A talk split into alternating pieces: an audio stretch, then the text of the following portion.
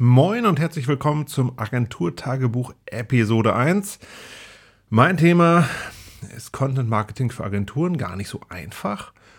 Und mein Name ist Markus Hövener, ich bin Head of SEO bei Blue Fusion und da auch als geschäftsführender Gesellschafter tätig.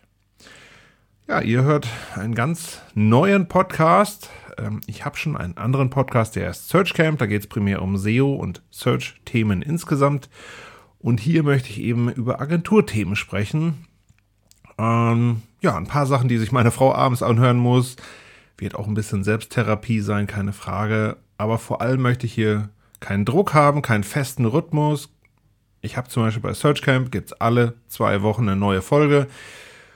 Und diesen, ja, ist ein positiver Druck natürlich, ähm, aber den möchte ich hier nicht geben. Wenn es was zu erzählen gibt, dann tue ich das.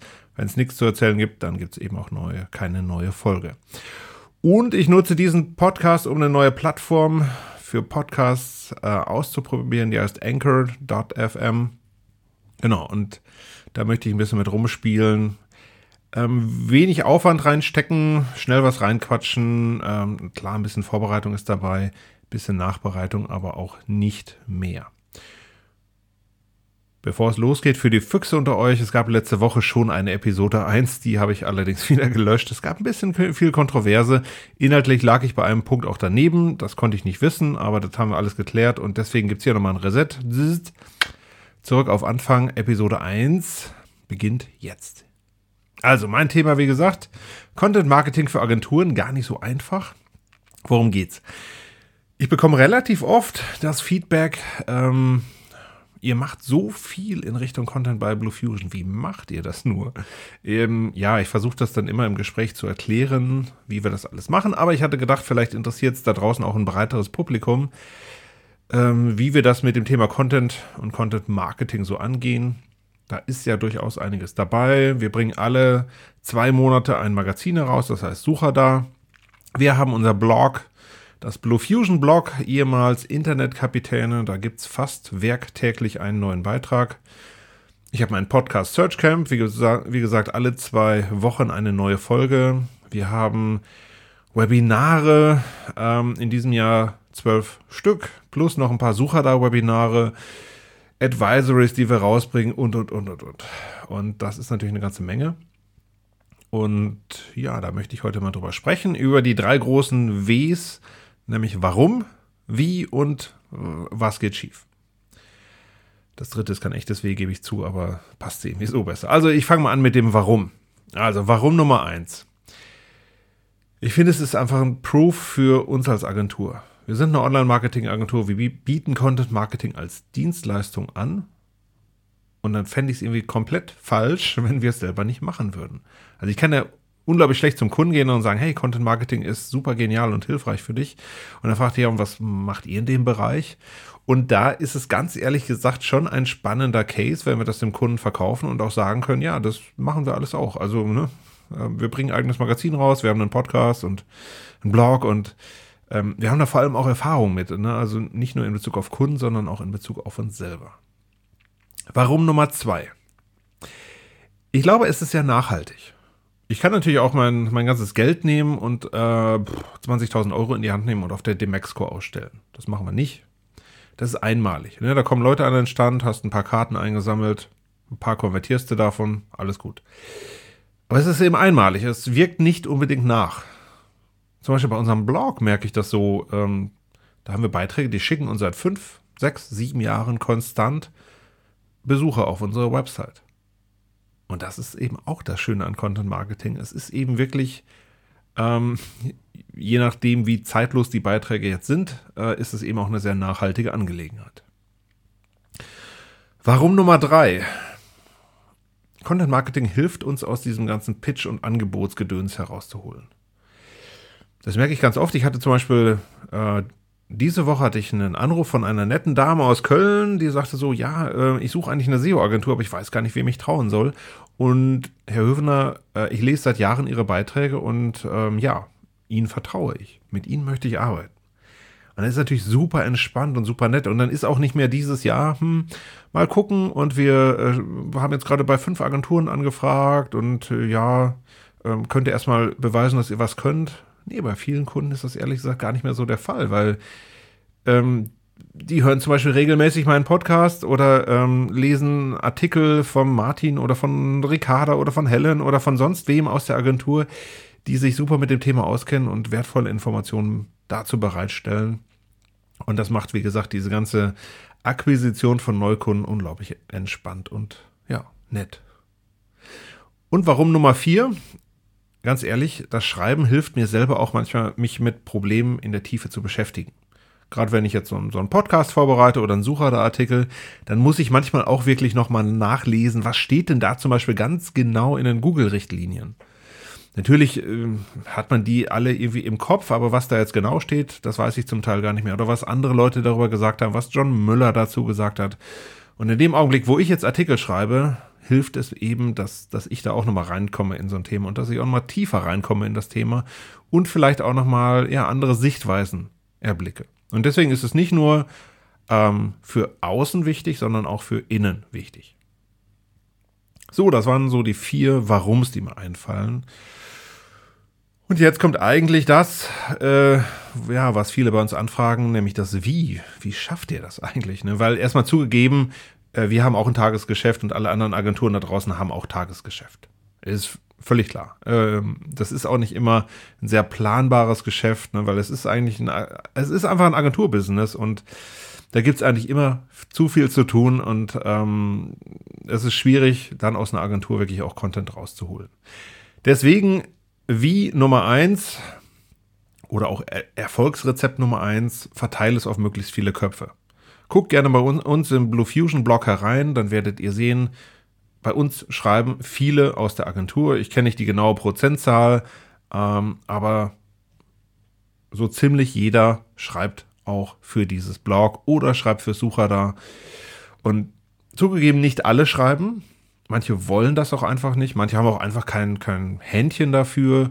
Ähm, das akzeptieren wir auch. Das ist überhaupt kein Problem. Wer das möchte, kann das. Wir achten übrigens mittlerweile auch schon bei der, bei, äh, bei der Anstellung darauf, also wenn ein Bewerbungsgespräch ist, dass wir eben ganz klar gucken, äh, schreibst du, kannst du schreiben, hast du schon geschrieben und was wären eigentlich so Themen, hast du da Bock drauf? Und da merkt man eigentlich schon ganz gut, dass äh, viele da, da echt Bock drauf haben. Und ähm, wir hatten auch einen Fall, wo sich eine Mitarbeiterin ähm, explizit für uns entschieden hat, weil sie das bei uns eben machen kann. Und das finde ich schön. Wie Nummer zwei, Rituale. Ich weiß nicht, wer von euch da draußen Kinder hat, aber wenn ihr mal in diese glückliche Situation kommt, dann gibt es nichts Wichtigeres als Rituale. Ja, also abends wird ein Buch gelesen und dann geht es ins Bett. Da muss nicht jeden Abend neu verhandelt werden, sondern Buch, dann ins Bett. Und ähm, Rituale machen einfach vieles leichter. Wenn du einfach hingehst und zu deinen Mitarbeitern sagst, hör mal, Jungs, wenn ihr mal, und, und Mädels natürlich, wenn ihr mal irgendwann Zeit habt, ähm, dann könnte mal irgendwer irgendwann irgendwas fürs Blog schreiben. Und es wird genau nichts passieren, völlig klar. Kann auch gar nicht. Also da muss man strukturierter und planvoller rangehen. Ich habe mir zum Beispiel bei meinem Podcast Search Camp den Druck auferlegt, alle zwei Wochen muss eine neue Folge raus. Punkt. Beim Sucher da ist es völlig klar, alle zwei Monate kommt ein neues Magazin heraus. Im SEA-Team gibt es die Vorgabe, es gibt einen Beitrag pro Woche. Bei den SEOs ist es zum Beispiel so, dass bei den Zielvereinbarungsgesprächen einmal pro Halbjahr wird auch darüber gesprochen, ähm, welche Beiträge schreibst du wann und wie für das Blog. Und natürlich auch, das ist jetzt nicht Rituale, aber auch Unterstützung. Ähm, wir haben auch wirklich personelle Unterstützung für all das. Wir haben zum Beispiel Versucher da, haben wir Mandy, die das hervorragend macht. Im SEA-Team haben wir zum Beispiel Cora, die uns, die das ganze Team tritt, damit eben auch wirklich diese Zielvorgaben eingehalten werden. Also nicht nur Rituale, sondern auch einfach ein bisschen Druck, ein bisschen Nachverfolgung und immer dranbleiben an dem Ding. Wie Nummer drei. Ja, schreib, wenn du Zeit hast. Auch das ist übrigens wieder eine Sache, die ich äh, in meiner Zeit als junger Vater gelernt habe. Da gab es immer die, gab immer diesen, diesen liebgemeinten Tipp: Schlafe, wenn die Kinder schlafen. Ist übrigens auch ein super geiler Tipp. Also ähm, kann man nicht groß genug äh, auf die Wand schreiben. Ähm, und hier auch so, schreib, wenn du Zeit hast. Ähm, bei mir ist das zum Beispiel so, wenn ich Bahn fahre oder wenn ich fliege, dann habe ich mir vorher Sachen vorbereitet, die ich schreibe. Dann habe ich zum Beispiel, wenn ich jetzt nach Berlin fahre, weiß ich genau, dieser ICE fährt vier Stunden lang. Und dann habe ich mir einfach schon exakt einen Plan fertig gemacht, was ich in diesen vier Stunden alles zu schreiben habe. Ich habe auch schon vieles auf Halde produziert. Ne? Also ich habe zum Beispiel mal so eine vier Stunden Fahrt genutzt. Ähm, Im Blog findet ihr zum Beispiel das SEO FAQ und da habe ich mittlerweile äh, habe ich auf einer vier Stunden Bahnfahrt zehn Beiträge geschrieben. Die liegen jetzt auf Halde, alle zwei Wochen gehen die raus. Oder bei Searchcamp, bei meinem Podcast ist es so, ich habe eigentlich parallel immer zehn Themen äh, in Arbeit. Bei manchen steht einfach nur der Titel, bei manchen habe ich schon ein paar Stichpunkte, bei anderen bin ich schon deutlich weiter. Wann immer mir irgendwo was, was einfällt zu einem Thema, schreibe ich das auf. Da habe ich auch ein, ein Trello-Board und ähm, ein ganz bestimmtes System aufgebaut, wie ich quasi immer, wenn ich jetzt wirklich eine halbe Stunde oder eine Stunde Zeit habe, in der Bahn, im Flieger, dass ich eben an all diesen Sachen arbeiten kann. Und ich habe auch zum Beispiel noch ein Trello-Board, einfach eine umfangreiche Themensammlung. Also wenn ich jetzt wirklich mal morgens aufstehe und sage, ach ja, ich habe jetzt Zeit, aber ich weiß gar nicht, worüber ich schreiben soll, auch kein Problem, gibt es ein Trello-Board. Da stehen ganz viele Themen drin. Wann immer ich irgendwo ein Thema sehe, vielleicht auch etwas, worüber jemand anderes geschrieben hat, was jemand, was woanders gut funktioniert hat, ähm, lasse ich mich davon inspirieren. Manchmal kopiere ich das auch, zugegeben, klar. Ähm, und schreibe das in dieses Board mit rein. Wie Nummer vier ja, so ein bisschen Gamification. Wir haben, ähm, ich weiß jetzt nicht, zwei oder drei Quartale machen wir das jetzt schon. Ähm, einmal pro Quartal wird der Sieger oder werden die drei Sieger gekrönt, also die drei Mitarbeiter, die ähm, die ähm, besten Beiträge geschrieben haben. Beste heißt ja einfach nur die mit der höchsten Reichweite, mit der höchsten PI-Zahl. Martin und ich werden da immer irgendwie rausgenommen, finde ich ein bisschen unfair, ehrlich gesagt, aber äh, klar, macht natürlich Sinn. Und dann gibt es ähm, eine Flasche Wein und äh, oder Sekt oder sowas. Und ähm, ich glaube, um, um diese Flasche geht es auch gar nicht. Es geht einfach um die Anerkennung. Ähm, hier, wir freuen uns, dass du was gemacht hast. Und ich versuche dann auch manchmal noch so ein bisschen zu verstehen, warum haben diese Beiträge eigentlich besonders gut funktioniert oder besser als die anderen und was kann man daraus vielleicht auch nochmal lernen. Ja, und zum Schluss möchte ich noch mal kurz darauf eingehen, ja, was geht eigentlich schief? Denn auch das muss man natürlich sagen, er klappt nicht immer alles. Ähm, ja, was geht schief? Nummer eins, Vorgaben werden nicht immer eingehalten. Zum Beispiel das mit dem einen Beitrag pro Monat. Manchmal ist es wirklich so, dass das Tagesgeschäft dann so hart ist oder ähm, ganz bestimmte andere Sachen jetzt gerade reinschrammen und es funktioniert einfach nicht das ist nicht böse gemeint, das weiß ich auch. Ähm, wir versuchen da natürlich schon einen gewissen Druck aufrecht zu erhalten, aber äh, es ist auch klar, dass es manchmal dann einfach nicht geht. Dann muss man einfach miteinander reden und dann ist das auch natürlich überhaupt kein Problem. Also wir reißen jetzt niemandem den Kopf ab, wenn das mal nicht funktioniert. Ähm, ja, passiert, passiert gar nicht so oft, muss man ganz ehrlich sagen. Ähm, beim Sucher da äh, ist eigentlich immer alles halbwegs on time. Ähm, mit externen Autoren haben wir manchmal ein bisschen Probleme, aber die internen Autoren haben wir es mittlerweile eigentlich ganz gut im Griff. Was geht schief Nummer zwei? Manchmal ähm, finde ich, und darüber reden wir dann natürlich auch, dass das Herangehens, die Herangehensweise an ein Thema äh, zu technisch ist. Also ich so als Marketer frage mich natürlich immer, wen will ich eigentlich mit einem Beitrag erreichen? ist das Thema auch für den geeignet. Und natürlich ist mein primäres Ziel nicht, dass ich andere Agenturen aufschlaue und sage, ähm, hier, wenn ihr diese und jene Funktion haben wollt, dann müsst ihr genau auf diesen Screen gehen und auf diesen Button klicken und dann das und das da eintragen, sondern eigentlich will ich ähm, über das, was wir machen, das, das Potenzial aufzeigen. Also äh, jetzt nicht den technischen Aspekt, sondern den geschäftlichen Aspekt. Was bringt mir das eigentlich, wenn ich das und das und das mache?